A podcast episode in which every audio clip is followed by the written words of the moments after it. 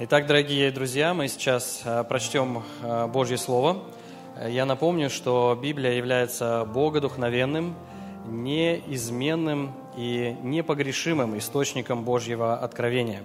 Поэтому, когда мы читаем Слово Божье, мы можем смело говорить, что именно так говорит сам Господь. И мы прочтем текст из Второзакония 28 главы, с 58 стиха до конца этой главы.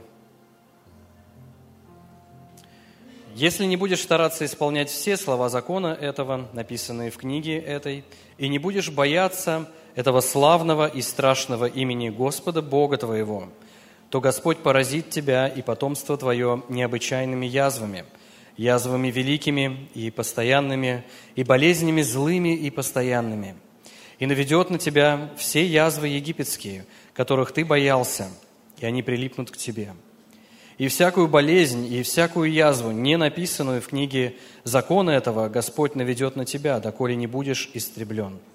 И останется вас немного, тогда как множеством вы были подобны э, звездам небесным, ибо ты не слушал гласа Господа Бога твоего. И как радовался Господь, делая вам добро и умножая вас, так будет радоваться Господь, погубляя вас и истребляя вас – и извержены будете из земли, в которую ты идешь, чтобы владеть ею. И рассеет тебя Господь по всем народам, от края земли до края земли, и будешь там служить иным богам, которых не знал ни ты, ни отцы твои, дереву и камням. Но между этим, но между этими народами, но и между этими народами не успокоишься, и не будет места покоя для ноги твоей – и Господь даст тебе там трепещущее сердце, истоевание очей и изнывание души. Жизнь твоя будет висеть перед тобою, и будешь трепетать ночью и днем, и не будешь уверен в жизни твоей. От трепета сердца твоего, которым ты будешь объят, и от того, что ты будешь видеть глазами твоими, утром ты скажешь, «О, если бы пришел вечер!» А вечером скажешь, «О, если бы наступило утро!» И возвратит тебя Господь в Египет на кораблях тем путем, о котором я сказал тебе, ты более не увидишь его. И там будете а, продаваться врагам вашим и рабов, и рабынь, и не будет покупающего. Аминь. Аминь. Спасибо, Даниил. Спасибо музыкальной команде. Давайте мы помолимся сейчас. К Тебе мы обращаемся, наш Господь и Бог. Благодарим Тебя за вечное живое Слово – который ты однажды сказал через раба твоего Моисея, нашего брата. Господь, и молимся Тебе о том, чтобы сегодня по Своей великой милости и благодати через это Слово Ты проговорил каждому сердцу. Господь, даруй свою особенную милость, слышать это Слово, применять его, понимать его. Господь, просим Тебя ради Христа Иисуса благослови подчиняемся Тебе и славим Тебя, Отца и Сына и Духа Святого. Аминь. Пожалуйста, присядьте.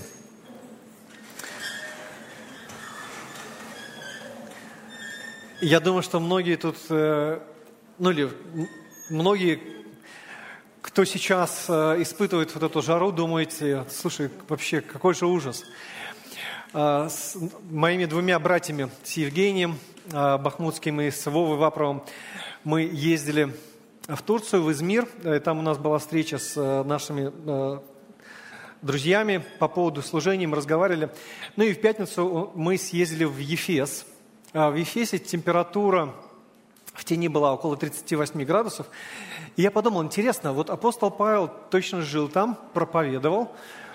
Каждый день он встречался с людьми на площади – и мы проходили вот как раз вот по этой площади, где апостол Павел, скорее всего, продавал свои палатки, которые он делал, потому что рядом находился дом тирана, э, где он учил людей. И многие богословы говорят, что Павел, по крайней мере, ну, около миллиона людей вот прошли через него, те, с кем он постоянно там взаимодействовал. И та атмосфера, в которой Павел находился, я понимаю, что у нас сейчас это даже еще совсем ничего, вообще совершенно нормально. Поэтому ободритесь, друзья, нам есть куда расти. А, мне бы хотелось начать небольшую такую серию проповедей про страх. Почему? Потому что мне кажется, что в нашем обществе много разных таких переживаний о том, что такое страх, как он действует. Мы с вами люди, которые боимся всего, что с нами происходит. И позвольте э, вначале небольшую такую иллюстрацию из рассказа Антона Павловича Чехова, который называется «Смерть чиновника». Я думаю, что многие из вас помнят его. И помните, там такой главный герой Иван Дмитрий Э, Дмитриевич Червяков, он э, чихает в театре, и у него слюна вот случайно попадает на лысину впереди сидящего статского советника генерала Брижалова. И вот Червяков, он подходит и говорит, извините, пожалуйста, ваше сиятельство, я вас обрызгал нечаянно. Генерал говорит, ничего страшного. Он говорит, ради бога, извините, я ведь не желал. Генерал говорит, да сидите вы спокойно, пожалуйста, дайте слушать.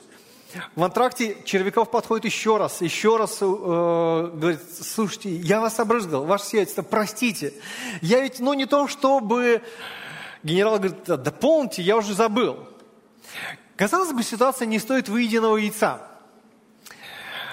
Но внутри у Червякова страхи. И он думает, ведь генерал же со мной просто говорить не хочет. Наверняка что-то задумал. И хитство у него в глазах, ведь точно же не просто так. На следующий день он надевает новый винс-мундир, идет к этому Брижалову и говорит, вот э, я, я искренне извиняюсь. На что генерал говорит, да слушайте, да вы просто смеетесь. И э, выгоняет его. Червяков идет домой. Внутри у него э, уже все вот как бы опустилось. Э, он готов написать э, новое письмо, но ничего не придумал. Э, и придя домой, у него все оборвалось, э, он машинально лег на свою кровать, не снимая вицмундира, лег и умер. Казалось бы, такая вот трагикомическая ситуация. Люди боятся начальства – причем это начальство даже не их собственное, непосредственное. Но это, возможно, окажется какие-то последствия потом на службе, на личных взаимоотношениях. Но гораздо больше, о чем переживает Червяков. А что скажут люди? А вдруг кто-то скажет, что, слушай, ты даже не переживаешь, не умеешь общаться с людьми, не умеешь извиняться. Получается, что человек живет вот в своей собственной парадигме мышления – и как только нарушаются его правила, вот это его мироустройство, то все, для него это уже конец, э, равно смерти.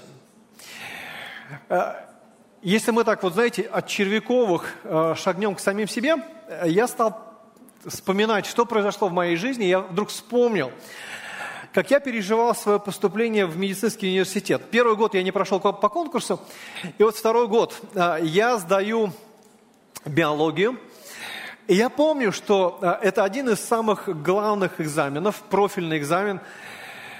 И мне это не хватило прошлый год всего лишь одного балла. И я написал этот экзамен, возвращаюсь домой, а внутри у меня страхи, у меня просто разговор с самим собой. А, я переживаю, как я сделал. Я понимаю, что я должен или мог бы было сделать лучше. И я начинаю молиться Богу. Господи, ну, пожалуйста, э, помоги, чтобы этот экзамен проверили, чтобы мне поставили хорошую оценку.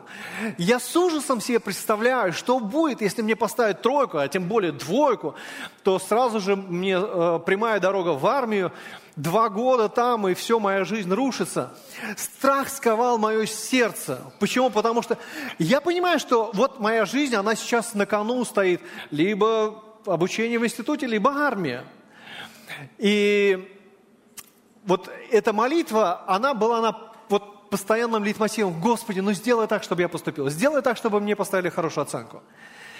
И вдруг меня пронзила мысль, она как будто бы была извне. Как будто бы Бог сам сказал, просто доверься мне. Я понимаю, что мы как люди, даже верующие люди, в нас всегда борются вот эти вот два э, стремления или две, э, два желания – бояться каких-то событий в нашей жизни, бояться людей, каких-то обстоятельств и бояться или доверие Богу. Вот это как будто бы на двух разных полюсах. Причем доверие Богу – это не просто какое-то, знаете, состояние дзен, когда тебя ничего не тревожит, когда ты отпустил э, контроль из э, своих рук. Но ты понимаешь, что есть над тобой великий Бог, перед которым ты должен склониться. Страх – это явление не уникальное, это не то, что переживают люди только в 21 веке. А, когда мы посмотрим историю с вами израильского народа, мы видим, что а, Бог постоянно показывал людям, что у них есть страх, страх каких-то обстоятельств, которые больше, чем страх Господень. Книга Второзакония. Фактически она написана была Моисеем для того, чтобы показать еврейскому народу, что тебе нужно бояться только Бога. Больше тебе не нужно бояться ничего. И вот народ израильский уже буквально перед вступлением а, в землю обетованную. Уже были написаны книги «Бытие», «Исход», а, «Левит», а, книги закона. И второзаконие фактически, она числа, она повторяет многие вот эти вот пункты договора, которые Бог поставил с народом израильским. Книга Второзакония начинается с такого исторического пролога. Что Бог сделал уже – и затем с 5 главы по 26 Моисей повторяет установление, которое Бог поставил между Израилем, с одной стороны, и ним, и Богом Яхве с другой стороны. То есть эти установления завета. И 27 и 28 главы, они показывают, что что будет, или какая должна быть ответственность сторон. 27 глава, она фактически описывает, как народ израильский должен стать, вот когда они войдут в землю обетованную на горе Гаразим и на горе Гевал, и провозгласить благословение и проклятие. Что будет, когда человек будет исполнять вот эти установления и не будет их исполнять? И фактически вот та 28 глава, о которой мы сейчас говорим, главный здесь акцент сосредоточен на том, какие естественные последствия постигнут людей, если они не желают подчиняться Божьему закону. И мы читаем с вами с 15 стиха. Многочисленные проклятия взамен благословений. Потом, э, что люди не будут пользоваться э, результатами или успехами своего плода, с 25 э, по 34 стих. Потом, что они будут истреблены из земли. Это с 38 по 46 стихи. И, наконец, они будут испытывать притеснение от неприятеля с 47 по 57 стих. И вот последний наш фрагмент, о котором мы сейчас с вами будем говорить, люди будут испытывать страхи.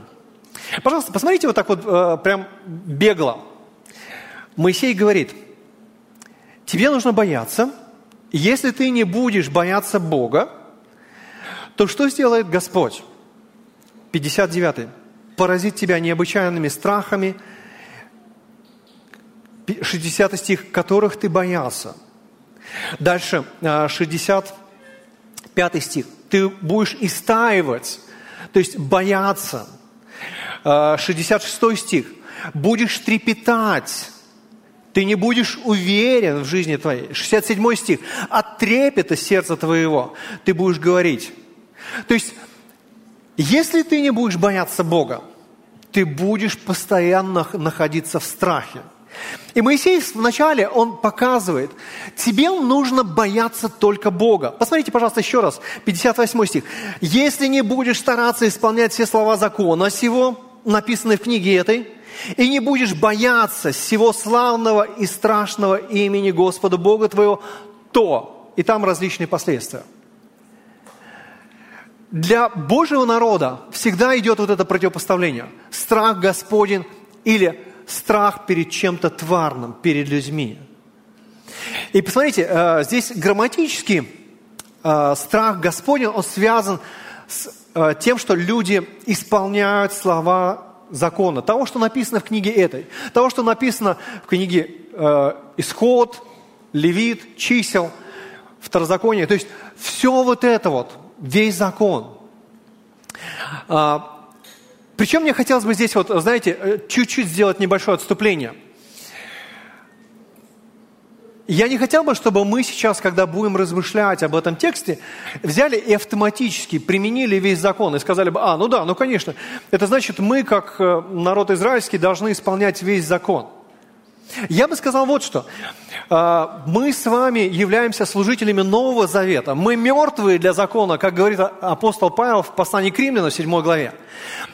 Божий закон теперь записан в наших сердцах, о чем говорит а, пророк Иеремия в 31 главе, 31 стихе. Поэтому нам не нужно с вами исполнять закон в том смысле каждую, каждый пункт, который Бог говорит э, в книге чисел, Левит. Ну что с нами, э, нам нужно с вами исполнять? Может быть, нам вообще нужно сказать, э, только этот текст не для нас. Мы можем, пожалуйста, перелистнуть и дальше начать с Нового Завета. Я бы сказал, что закон Божий, он всегда показывает несколько важных вещей. Он показывает нашу греховность, он показывает Божью святость и стандарт поклонения Ему.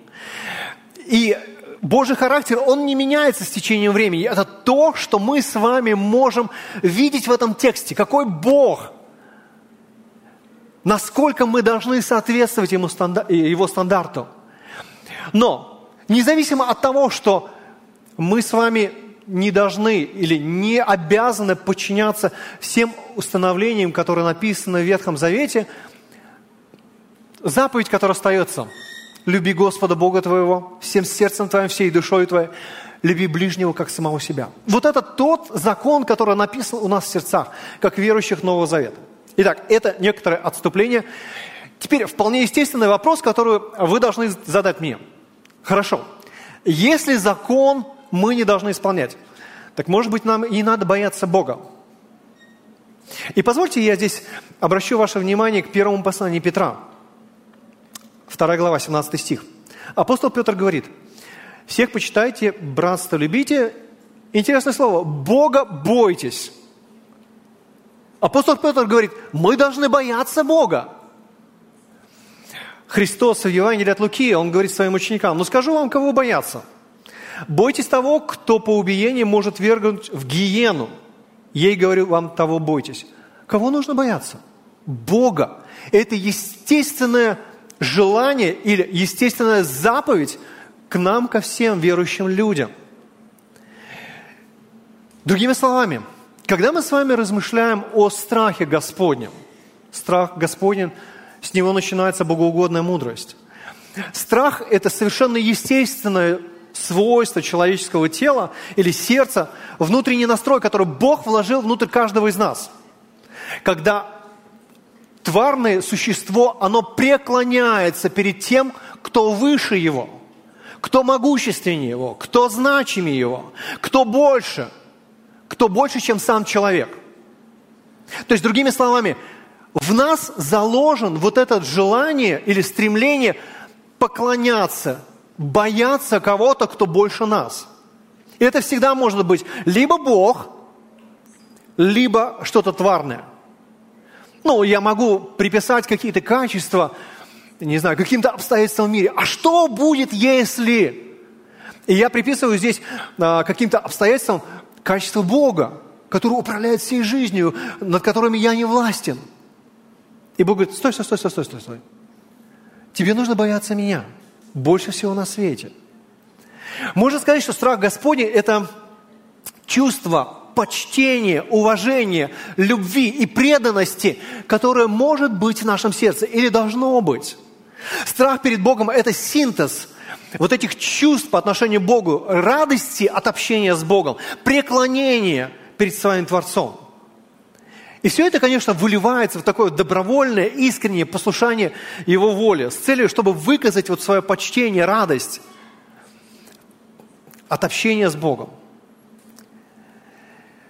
Другими словами, когда мы думаем о страхе Господнем, мы говорим о том, что Бог – это тот, кто выше всего. И мы с вами, внутри каждого из нас всегда конкурирует страх Божий, страх перед Творцом, либо страх перед чем-то тварным. А, помните а, пророку Иону? Вот интересно вообще э, посмотреть на э, этого человека, пророк, Божий человек, который, по идее, бы должен бояться Бога. Но интересно, а, зная волю Божию, этот человек бежит совсем в другую сторону. Более того, когда начинается шторм, все вот эти вот языческие моряки, они начинают молиться Богу. И посмотрите, э, э, первая глава, 10 стих книги пророка Иона. «И устрашились люди страхом великим и сказали ему, для чего ты это сделал? Ибо узнали эти люди, что он бежит от лица Господня, как он сам объявил им». Смотрите, язычники боятся Бога. А Божий пророк, который регулярно ходит в храм, который э, приносит жертвы, который, по идее, должен бояться Бога, он Бога не боится. Он не выполняет Его волю. И, и он понимает, что от него хочет Бог, но говорит, слушай, Господь, я, конечно, понимаю, это все здорово, классно, но у меня, пожалуйста, другие есть планы. Поэтому мы с вами можем знать волю Божию о нас. Ну, например, мужья могут точно знать, что от них хочет Бог по отношению к их женам. И любовь к супруге, она должна быть независима от обстоятельств. Ну, например, мы пытаемся прогнуть супругу для того, чтобы заставляя делать ее то, что мы хотим. И если это происходит, вы точно не боитесь в этот момент Бога. Священный трепет не пришел еще в вашу жизнь. Вы можете приходить в церковь вместе петь, но тайне от всех сожительствовать, смотреть порнографию, лелеять сексуальные мечты, с похотью смотреть на окружающих. И в этот момент вы не боитесь Бога. И страх Господень начинается с осознания, кто такой Яхве, кто такой Бог – если мы с вами не понимаем Бога, то, конечно, мы с вами тогда Его и не боимся. Почему? Потому что, когда я понимаю, кто есть Бог, что Он смотрит, что Он понимает мои мотивы, что Он а, точно будет, в конце концов, даже судить, тогда я не могу не бояться Его. Интересно, а, Книга Деяний апостолов, 20 глава, 24 стих. Апостол Павел знает, что если он пойдет в Иерусалим, его там поймают иудеи, они его заключат в тюрьму, и вообще дальше такая жизнь очень странная получается. Но вместе с тем апостол Павел полон решимости идти в Иерусалим, даже несмотря на угрозу своей, своего благополучия и жизни. Почему? Потому что он боится Бога страх Господень является вот этим движущим мотивом. На самом деле, в Божьем замысле Бог захотел так, чтобы мы боялись Его больше, чем чего-то тварного. Однако все изменилось в нашей ситуации, э, когда? Третья глава книги «Бытия». Позвольте, я прочитаю этот стих. «И открылись глаза у них, у Адама и Ева а, обоих, и узнали они, что наги шили смоковные листья и сделали себе опоясание. Моисей описывает вот это поломанное состояние у Адама и Евы, когда эти люди вдруг обнаружили внутри вот эту вот поломку, несовершенство. И захотелось прикрыть вот эту черноту души. Почему? Потому что если бы я только мог прочитывать мысли другого человека, или другой человек мог бы прочитывать мои мысли, я думаю, я чувствовал себя бы абсолютно беззащитным. И что делает человек? Адам и Ева, они пытаются закрыть себя с помощью вот этих вот листьев. В этот же самый момент, 10 стих, книги, 3 э, главы книги «Бытие», Адам говорит, я, э, э, он сказал, голос твой я услышал в раю и убоялся, потому что я наг и скрылся. Посмотрите, логика Адама очень простая. Я понимаю уродство своего внутреннего мира, поломку приоритетов, и поскольку это происходит или произошло, я понимаю, что Бог эту же поломку тоже увидит. Более того, я понимаю, что это грозит мне серьезным наказанием со стороны Бога. А поскольку комфорт, он гораздо удобнее и более значим, поэтому я пытаюсь скрыться, убежать от Бога. Я думаю, что вы, наверное, что-то подобное замечали, когда вы начинаете разговаривать с некоторыми людьми о Боге. И они вам говорят, слушай, пожалуйста, давай не будем трогать эту тему. Я не хочу вообще об этом разговаривать. Подожди, почему? Почему тебя это так тревожит? Почему ты так вот э, построил барьера? Потому что если только ты начинаешь говорить о Боге, то ты должен сказать следующее слово.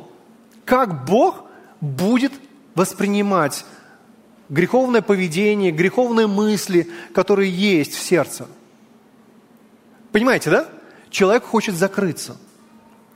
Более того, мы если перевернем с вами на следующую главу, на четвертую, Каин совершает убийство, он не боится своего брата, он не боится Бога и, дерзко отвечает Богу.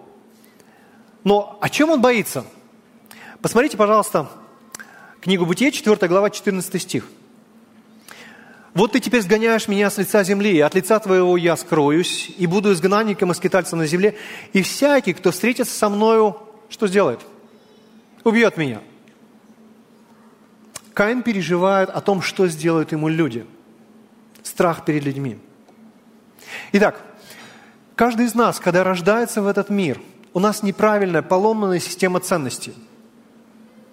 Мы с вами боимся больше обстоятельств. Нам хочется скрыться от других людей, от взгляда их, в свой внутренний мир. Нам хочется укрыться от Бога, потому что мы понимаем, что мы всегда делаем, думаем не то, что хочет Бог от нас – мы боимся людей, что они каким-то образом причиняют нам вред, вторгнуться в нашу жизнь. А нам хочется же очень понятную, предсказуемую, удобную, комфортную жизнь. Страхи – это то, что сопровождает каждого из нас прям буквально с самых маленьких э, лет.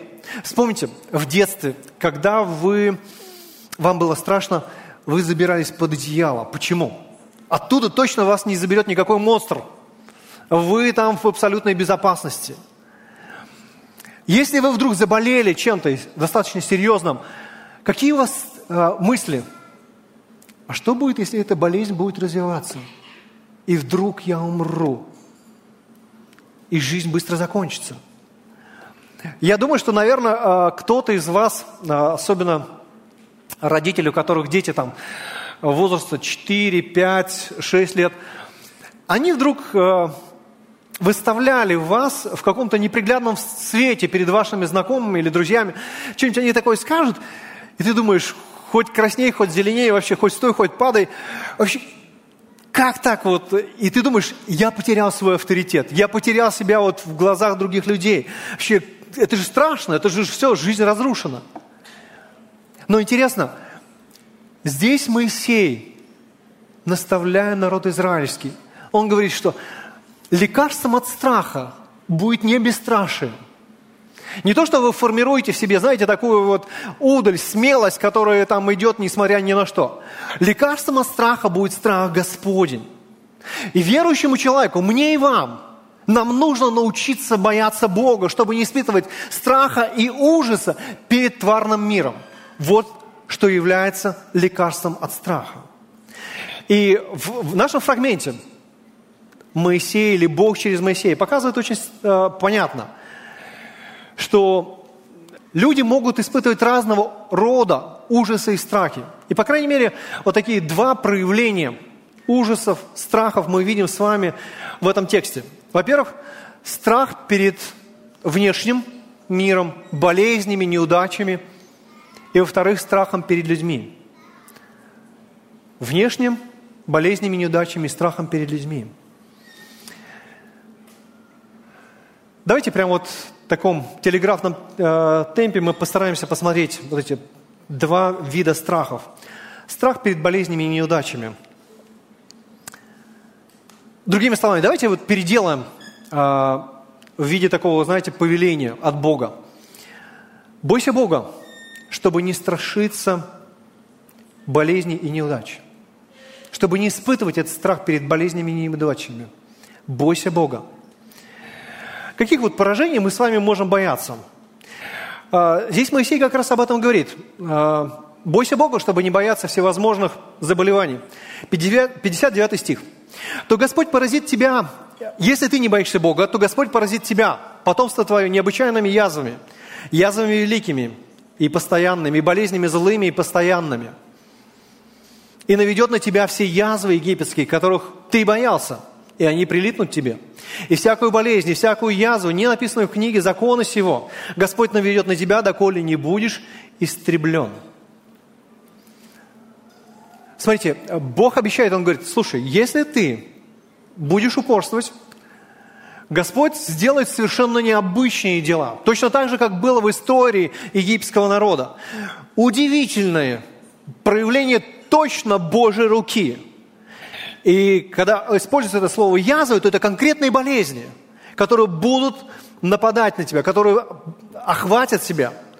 Злые или жестокие язвы или буквально эпидемии, которые должны обрушиться на этот народ. Безусловно, каждый из нас боится болезни. Я не видел ни одного человека, который бы сказал, о, я так хочу заболеть, ну, я так уже целый год не болел, ну, наконец-то, когда же что-нибудь со мной не произойдет. Именно поэтому мы с вами там профосмотр проходим, мы с вами занимаемся зарядкой, чистим зубы, ходим к стоматологу. Почему? Мы не хотим с вами болеть. Однако Божий пророк, он говорит, слушай, если ты не будешь бояться Бога, все вот эти заболевания, они прилипнут к тебе. Или буквально они будут идти рука об руку, рядом, преследовать тебя. Ты не сможешь от них убежать. Безусловно, что евреи, когда вспоминали, что сделал Бог с еврейским народом, они помнили вот этих вот Машку или Гнус, которые э, доставили египтянам немало неприятностей. Позже в книге Исход э, 8 главе 21 стихе описываются вот эти жарящие мухи. Потом египтяне страдали от э, карбункулов или нарывов. И это все, что испытывали египтяне, и Господь здесь говорит, слушай, но Бог поразит тебя, 59 э, стих, необычайными этими язвами, 60 стих, наведет на тебя язвы египетские, они прилипнут тебе, и всякую язву, которая не написана, 61 стих, если ты боялся того, что было с египтянами, то в твоей жизни будет гораздо больше. Более того, не только болезнь всевозможных заболеваний. Бойся Бога, чтобы тебе не бояться смерти. Посмотрите, пожалуйста, 62 стих. «И останется вас немного, тогда как множеством вы подобно были звездам небесным ибо ты не слушал голоса Господа, Бога твоего. И дальше 63 стих. «И как радовался Господь, делая вам добро и умножая вас, так будет радоваться Господь, погубляя вас и истребляя вас. И извержены будете из земли, в которую ты идешь, чтобы владеть ею». В каждом стихе здесь сквозит одно слово или один лейтмотив – смерть. Смерть. Смерть. Египтяне ужасно боялись, когда их постигла вот эта божественная кара, умерли все их первенцы. И здесь то же самое. А, Моисей говорит, слушай, если ты смотришь на то, что произошло с египетским народом, это же самое, смерть постигнет тебя. Книга притч, 1 глава, 26 стих. А, мудрость, вот, олицетворяющая голос Божий, она говорит следующее. «Зато и я посмеюсь вашей погибели, порадуюсь, когда придет на вас ужас». Почему? Потому что вы отвергли страх Господень. Смерть является последним предупреждением на этапе Божьего вразумления непокорного человека. Когда мы читаем с вами послание к Коринфянам, помните, 11 глава 1 послания к Коринфянам, апостол Павел пишет Коринфской церкви, которая была очень известная, в которой было много разных талантливых, таких очень видных людей. Я думаю, что если бы мы посмотрели на эту церковь, мы бы сказали, это церковь номер один, на которую стоит вот точно равняться по способностям, по наличию разных вот таких вот выдающихся людей. И вместе с тем апостол Павел предупреждает этих людей. 11 глава. 30 стих. «Оттого многие из вас немощны и больны, и немало умирают. Будучи же судимы, наказываемся от Господа, чтобы не быть осужденными с миром. Смотрите, корейские верующие неправильно относились к вечере Господней. Зная, что хочет Бог от них, они пренебрегали и устраивали из вечери Господней просто возможность для того, чтобы им там, поесть хорошо, попить, думали только о себе. И Господь говорит, я буду вас наказывать. Как? В этом стихе очень ясно э, Павел говорит, вы будете болеть. А что будет с теми людьми, которые даже болезнь не воспримут как Божий знак, как э, увещание? Павел говорит, вы даже умираете. Для чего? Это Божий инструмент, чтобы тебе исправиться. Итак, апостол Павел предупреждает церковь. Моисей здесь предупреждает народ израильский. Господь говорит, слушай, я хочу, чтобы ты научился бояться меня. Больше всего на свете. Тогда, когда ты боишься меня, ты не будешь бояться болезни. Ты даже не будешь бояться смерти, потому что ты точно будешь знать, над всем миром есть я, который правит, который управляет этим, этим миром. И твоя жизнь, она не прервется раньше, чем я этому позволю. Если ты доверяешь свою жизнь в руки Бога, то чего тебе еще бояться? Братья мои сестры, мне бы хотелось попросить вас подумать и написать самим себе, вот в вашем телефоне, какими страхами наполнено сейчас ваше сердце? О чем вы переживаете? Может быть, кто-то из вас переживает за работу, за здоровье детей, за их будущее в нашей стране – кто-то тревожится за свою карьеру, э, за зарплату или наоборот, что вам не хватит зарплаты для того, чтобы прожить месяц или заплатить за ипотеку. Третьи люди, они, может быть, даже переживают о том, а как я буду проводить старость? Вдруг мой супруг или супруга умрет. Что будет? Запишите, пожалуйста, в телефоне вот прям буквально одно слово – о чем вы переживаете? О чем вы так страшитесь?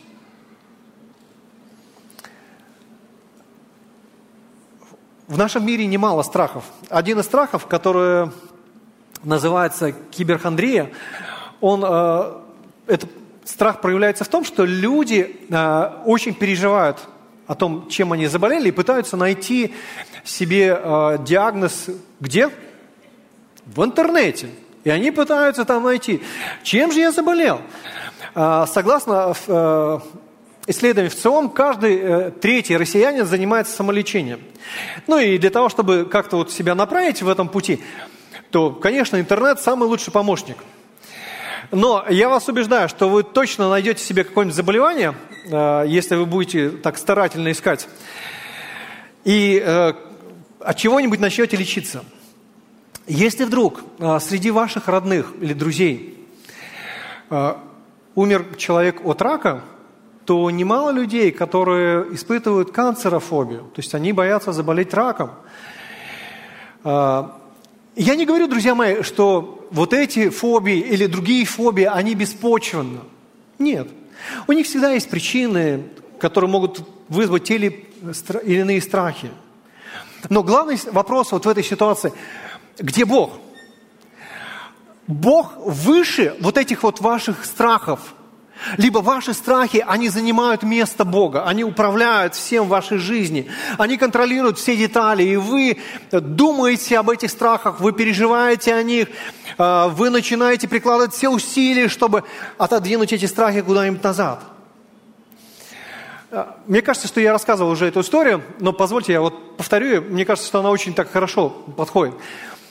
Когда мы возвращались с женой моей с одной поездки, и вот у нас была пересадка, и там мне пришлось ручную кладь сдать в багаж из-за того, что не было места положить ее в самолете. И на пересадке оказалось, что э, вообще весь наш багаж потеряли. И вот вместо того, чтобы доверить эту ситуацию Богу и сказать, Господь, ну точно ты управляешь всем, даже этим багажом. Моя, моя голова, она просто разрывалась от страхов, от мыслей. Я сам с собой постоянно в голове там только беседовал. Я думал, а что было бы, если бы я сделал так или сказал по-другому, что было бы, или как можно было бы э, эту ситуацию исправить? Почему? Потому что я думал, хорошо, вот сейчас мы приедем в Москву, прилетим, у меня там в ручной кладе э, куча запчастей от того, что все разбилось, все там сломалось. Э, более того, там, наверное, кажется, эти сотрудники, они прошарят, что там не разбилось, еще заберут. А причем это не мое, и мне нужно будет э, еще эти деньги возмещать. Вместо того, чтобы трепетать перед Богом, Владыкой, я трепетал перед обстоятельствами. И это мы. Это мы с вами. Друзья мои, я не хочу сказать, что мы с вами должны скатиться в фатализм. У нас есть точно определенная воля Бога относительно нашей жизни. Нам нужно выполнить то, что Бог нам предназначил. Даже вот, если, например, я понимаю, что Бог дал мне заповедь заботиться о своем здоровье, хорошо, я буду идти, э, пойду обследоваться, я буду принимать лекарства, потому что Бог дал эту заповедь мне. Но моя жизнь, она не будет подчинена страху, потому что над всем есть Бог – он управляет мною. Страх перед Ним больше, чем страх перед, всем обстоя... перед всеми обстоятельствами. Итак, очевидно, что Бог работает с людьми в разных направлениях. С одной стороны, Он посылает страх перед различными болезнями и даже перед смертью, если мы не боимся Его. Если нет этого божественного страха. С другой стороны, если нет страха Господнего, то будет страх перед людьми. Посмотрите, пожалуйста, с 64 по 68 стихи. А, Моисей описывает вот этот страх перед людьми. Что будет с э, израильским народом. И позвольте опять, я переделаю э, это в виде повеления, которое должно ободрить меня и вас. Бойся Бога, чтобы не страшиться опасности со стороны окружающих людей – Бойся Бога, чтобы не страшиться опасности со стороны окружающих людей. Какие опасности нас могут подстерегать со стороны окружающих людей? Ну, во-первых, первое – это опасность потерять свою идентичность. 64 стих. Посмотрите, пожалуйста. «И рассеет тебя Господь по всем народам, от края земли до края земли. Ты будешь там служить иным богам, которых не знал ни ты, ни отцы твои, дереву или камням».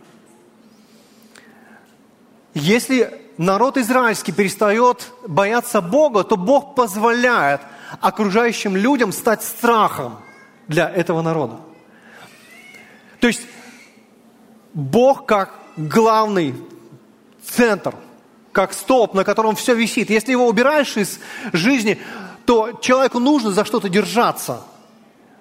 И поскольку он не может контролировать эту жизнь, у него нет достаточно сил, способностей, знаний, то, конечно, мы воспринимаем других окружающих людей как некую угрозу, нападки на нас. И наше сознание дорисовывает самые ужасные сценарии, которые только могут быть нам, в нашей с вами жизни. Посмотрите, а, Моисей говорит, «И рассеет тебя Господь по всем народам». То есть буквально вы будете разобщены друг от друга – Единственное, оно всегда являлось символом или необходимым условием для того, чтобы народ испытывал себя э, как единую нацию. Они были объединены одним языком, одной культурой, одной территорией, одной религией. И вот здесь вы разобщены, вы рассеяны. И уже невозможно сказать, где евреи живут. Они везде. Более того, посмотрите здесь. Ты даже э, не только свой язык потеряешь. На самом деле, когда мы смотрим на культ, э, историю израильского народа, люди очень быстро ассимилировались. Они теряли культуру, теряли язык, но даже больше. Они теряли поклонение Богу. Там ты будешь служить иным богам. Фактически, евреи растворялись среди всех вот этих вот окружающих племен – наши соотечественники, которые уехали из России после 21 сентября, они могут нам сказать, как тяжело находиться там где-то в других местах. Но э, здесь на самом деле еще страшнее. Бог говорит, ты потеряешь свою идентичность. Тебя там не будет. Ты превратишься просто в одного из вот этих вот людей, которые живут здесь, в этих э, народах. Более того, смотрите, люди будут переживать за завтрашний день. Мы с вами видим это с 65 по 67 стихи. Но и между этими народами не успокоишься, и не будет места покоя для ноги твоей. И Господь даст тебе там трепещущее сердце, истаивание очей, изнывание души. Жизнь твоя будет висеть перед тобой, и ты будешь трепетать ночью и днем, и не будешь уверен в жизни твоей от трепета сердца твоего, которым будешь объят, и от того, что ты будешь видеть глазами твоими – Утром ты скажешь, о, если бы пришел вечер, а вечером скажешь, о, если бы наступило утро. Люди будут испытывать трепет, буквально волнение, переживание, состояние постоянного беспокойства. То есть не будет ни одного момента, когда вот эти вот негативные переживания, они вдруг бы прекратились. Почему? В любое место, куда ступит твоя нога, где Бог обещал сначала, что там это будет место твоего покоя, здесь наоборот. Бог предрекает неуверенность, переживание, внутреннее смятение. Смотрите, 65 стих. Глаза будут слабеть или изнывать. Душа будет изнывать. Состояние такого эмоционального, умственного страдания – ты будешь трепетать ночью и днем. То есть даже ночью ты будешь переживать от страхов. Тебя физически будет трясти. Почему? Потому что утром ты думаешь, ну, скорее бы наступила ночь, я смогу отдохнуть. А ночью, когда ты ложишься спать, ты думаешь, а вдруг меня постигнет какая-то беда? Вдруг обстоятельства изменятся, вдруг на меня нападут. Когда мы с вами вспоминаем историю израильского народа, мы видим, это точно, что происходило с евреями. И проявление геноцида, наверное, одно из самых ярких вот таких вот проявлений Божьего наказания. Для еврея не было ни одного места спокойного. Почему? Потому что утром он просыпался со страхом, вдруг к нему придут, вдруг его заберут. Вечером он засыпал – и у него был ужас, если вдруг моя жизнь, она здесь прекратится. Третье. Какая опасность грозила э, еврейскому народу? Состояние рабства. Посмотрите, 68 стих. «И возвратит тебя Господь в Египет на кораблях тем путем, о котором я сказал тебе. Ты более не увидишь его. И там будете продаваться врагам вашим, в рабов и рабынь, и не будет покупающего». Чуть-чуть раньше, в 17 главе книги Второзакония, Бог говорит, не возвращайтесь путем этим. И каждый раз, когда евреи хотели вернуться в Египет, они были готовы снова стать рабами. Но помните, когда в книге чисел они говорят, кто такой Моисей? Куда нас привел? Все, давайте вернемся обратно в Египет. То есть мы готовы быть рабами. Но вот теперь Бог дает им вот эту большую землю, и здесь а, Господь говорит, слушай, если ты не будешь меня бояться, вот эти окружающие народы, они превратят тебя в рабов. Более того, здесь написано, кораблями возвратит тебя Господь. А, богословы, они поясняют этот текст таким образом. В истории израильского народа нет ни одного Э, исторически подтвержденного события, когда бы евреи кораблями доставлялись обратно в Египет. И истолковать это можно только так, что весь народ, он будет депортирован. Депортирован или в Ассирию, или в Вавилон. Причем ценность еврея, она будет настолько низкой, что их даже никто не будет покупать. И вот когда мы смотрим на этот текст, мы понимаем – Люди, которые не боятся Бога, они будут испытывать страх, страх перед людьми. Я думаю, что мы с вами в той или иной степени испытываем страхи перед людьми.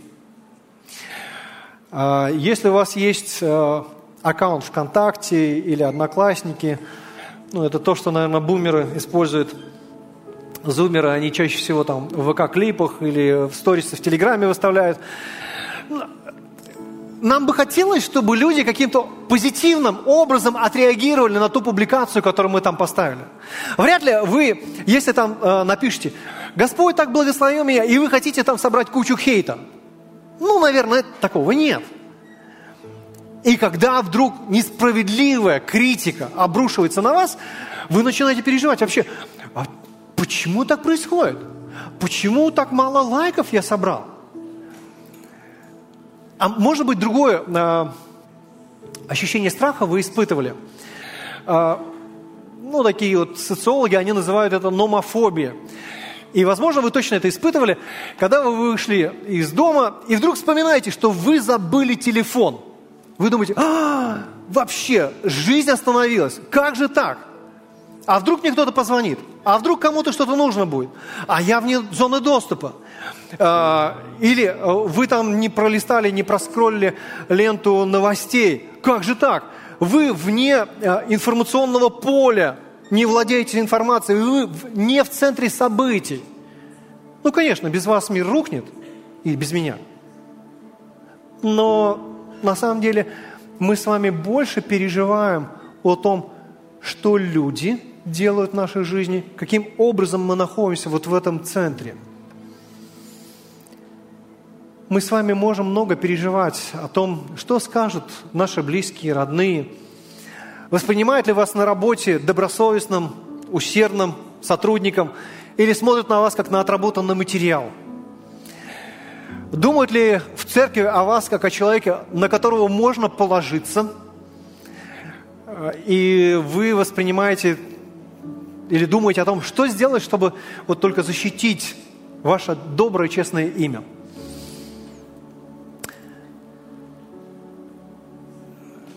Мне было, наверное, лет 16, и, и у нас вот наши друзья решили каким-то образом поздравить сестер на 8 марта.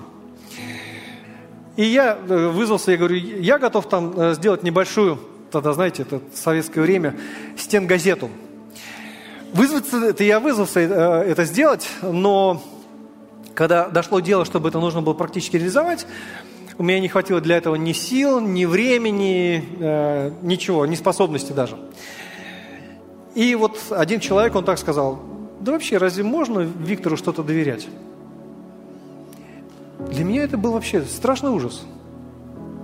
Моя добрая репутация, мое доброе имя, она просто, оно просто разрушено. Вообще, как можно теперь вот в такой церкви соприкасаться с людьми, с братьями, страх, мнение посторонних людей оказывается более ценным, чем мнение Бога. Дорогие друзья, э, братья и сестры, я не хочу здесь сказать, что э, мнение людей, оно не важно. Для Павла оно было важным, но он не связывал свою идентичность с тем, что думали о нем другие люди. Помните, первое послание Коринфянам, 4 глава, 3 стих, Павел говорит, «Для меня очень мало значит, что судите обо мне вы, или как судят другие люди, я сам не сужу о себе. Павел смотрел на себя через призму Божьего взгляда. Почтение к Богу и Его э, плану было более важно для Павла, чем его собственная самооценка или оценка других людей. Но если не страх Господень для нас таким э, является принципиальным, тогда у нас есть неизвестность, что скажут обо мне – как меня оценят, или что произойдет со мной. Вдруг меня уволят, вдруг э, другой человек принесет мне опасность, он что-то сделает мне неприятное. Помните, апостол Павел идет в Иерусалим. Почему? Потому что, несмотря на опасность, он готов туда идти. Он преклоняется перед Богом.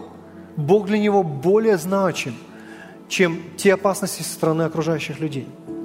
Братья мои сестры, мне бы хотелось, чтобы страх перед людьми, он не стал чем-то важным, значимым, чем Бог. Мне бы не хотелось, чтобы мы с вами, знаете, глядя на книгу Второзакония, сказали, ну хорошо, есть определенные правила, которые я буду соблюдать. Там не пей, не кури, не блуди, плати десятину, посещай церковь, малую группу и еще что-то, какие-то правила, да? Нет. Мне бы хотелось, чтобы главное стало для нас главным. Страх Господень стал движителем нашей жизни. Бог хочет, чтобы ты исполнил Его волю прежде всего – и когда ты боишься Бога, то как мама, ты понимаешь, что моя сейчас задача в том, чтобы воспитывать своих детей, передать им истины Евангелия. Да, пускай ты не стала, может быть, известной, успешной, чего-то ты не достигла, но Господь дал тебе другую роль сейчас. Возможно, Господь тебя поставил обычным инженером. Ты не какой-то выдающийся э, Королев или Циолковский. Ты просто обычный инженер. Но Бог тебя поставил, чтобы ты был Его представителем так, где ты находишься. Чтобы ты преобразовывал тот мир, который Бог тебе дал. И не важно, что думают о тебе люди. Ты делаешь это перед Богом, потому что страх Господень является твоим движущим мотивом. Может быть, ты являешься владельцем какого-то производства – Тогда поразмышляй о себе, как ты можешь в руководстве компании своей отразить характер Бога, использовать средства для расширения благовестия. Другими словами, Бог и почтение к Его имени и Его целям, они становятся самыми главными. И тогда мы очень легко можем сносить придирки со стороны других людей. Страх перед Творцом неба и земли, он является более важным. Братья мои сестры, психологи очень часто говорят о том, что страхи связаны с накопившимися нереализованными эмоциями. И поэтому они убеждают своих клиентов, э, что тебе нужно освободиться от отрицательных эмоций, наполнить себя позитивными впечатлениями. Нужно тебе проводить такую психологическую гигиену, когда ты знакомишься с объектом своего страха, учишься брать себя в руки, контролировать э, такой эмоциональный свой фон. Однако проблема, она заключается вот в чем. Эти люди, они не погружаются глубже. А глубже Бог учит, что мы можем бояться Его, бояться Яхва – для того, чтобы не испытывать трепета перед всем остальным, что нас окружает. И почтение к Яхва, оно начинается с того, что мы понимаем, кто такой Бог. Какой Он. Мы понимаем Его характер. И здесь мне кажется, что а, нам лучше всего поможет, когда мы с вами читаем Писание, мы отмечаем для себя – какие качества характера Бога мы видим в тексте Писания, чтобы на них опереться. Может быть, одна из книг, которая здесь точно поможет, это книга Джеймса Пакера «Познание Бога». Он как раз очень много говорит о том, какой Бог. Но дальше мы должны вот к чему с вами подойти. Нам нужно научиться ценить Христа. Почему? Потому что настоящий характер Бога, он проявился во всей своей красоте, в этом искупительном замысле, которое э, произошло или было воплощено здесь, в истории человечества. Мы с вами увидим, что каждый из нас величайший грешник, но за которого Бог пострадал. Иисус принял обычную человеческую природу. Он заплатил за твой, за мой грех на кресте. Он решил вменить тебе и мне свою праведность, чтобы вести в царство возлюбленного своего сына. И поэтому мне с вами не нужно уже бороться за право кем-то быть, кем-то называться, что-то из себя представлять. Почему? Потому что Бог над нами. Мы можем бояться Его. И когда ты боишься Бога, ты можешь быть свободен от любого страха, от любого переживания. Почему? Потому что страх Господень выше, чем то, что ты испытываешь. Итак, может быть, ты сегодня испытываешь страх перед болезнями и неудачами. Может быть, ты сегодня испытываешь страх со стороны окружающих людей. Моисей учит нас, чтобы победить этот страх, нам нужно Бога поставить выше всего. И тогда мы сможем преодолеть любые страхи. Почему? Потому что все остальное, оно подчиняется вот этому страху перед Творцом. Мы его превозносим, им руководимы и им направляемы. Друзья мои, мне бы хотелось сейчас предложить, чтобы мы с вами помолились. Давайте помолимся.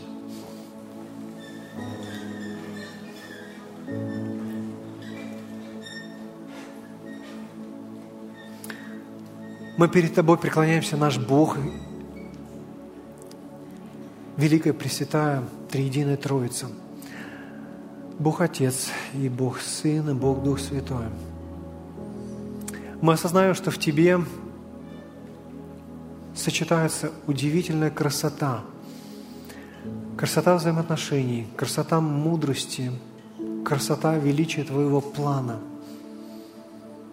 Мы лишь обычные люди – которые точно не можем контролировать даже своего роста и цвета своих волос. Мы можем пытаться каким-то образом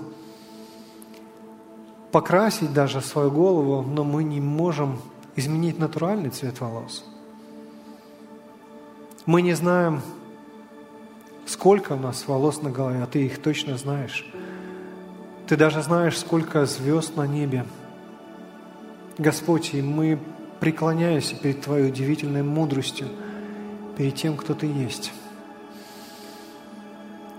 Господь, сегодня мы просим Тебя о том, чтобы Ты наполнил нашу жизнь преклонением перед Тобою. Чтобы каждый день, читая Писание, мы могли цепляться за истину о том, какой Ты наш Бог – чтобы каждый день жизни каждого из нас мы бы могли выполнять Твою волю, выполнять то, что Ты хочешь совершить в нашей жизни. Господи, прошу Тебя, благослови в этом. И тогда, когда мы будем сталкиваться с различными обстоятельствами, они могут быть точно ужасными, тяжелыми,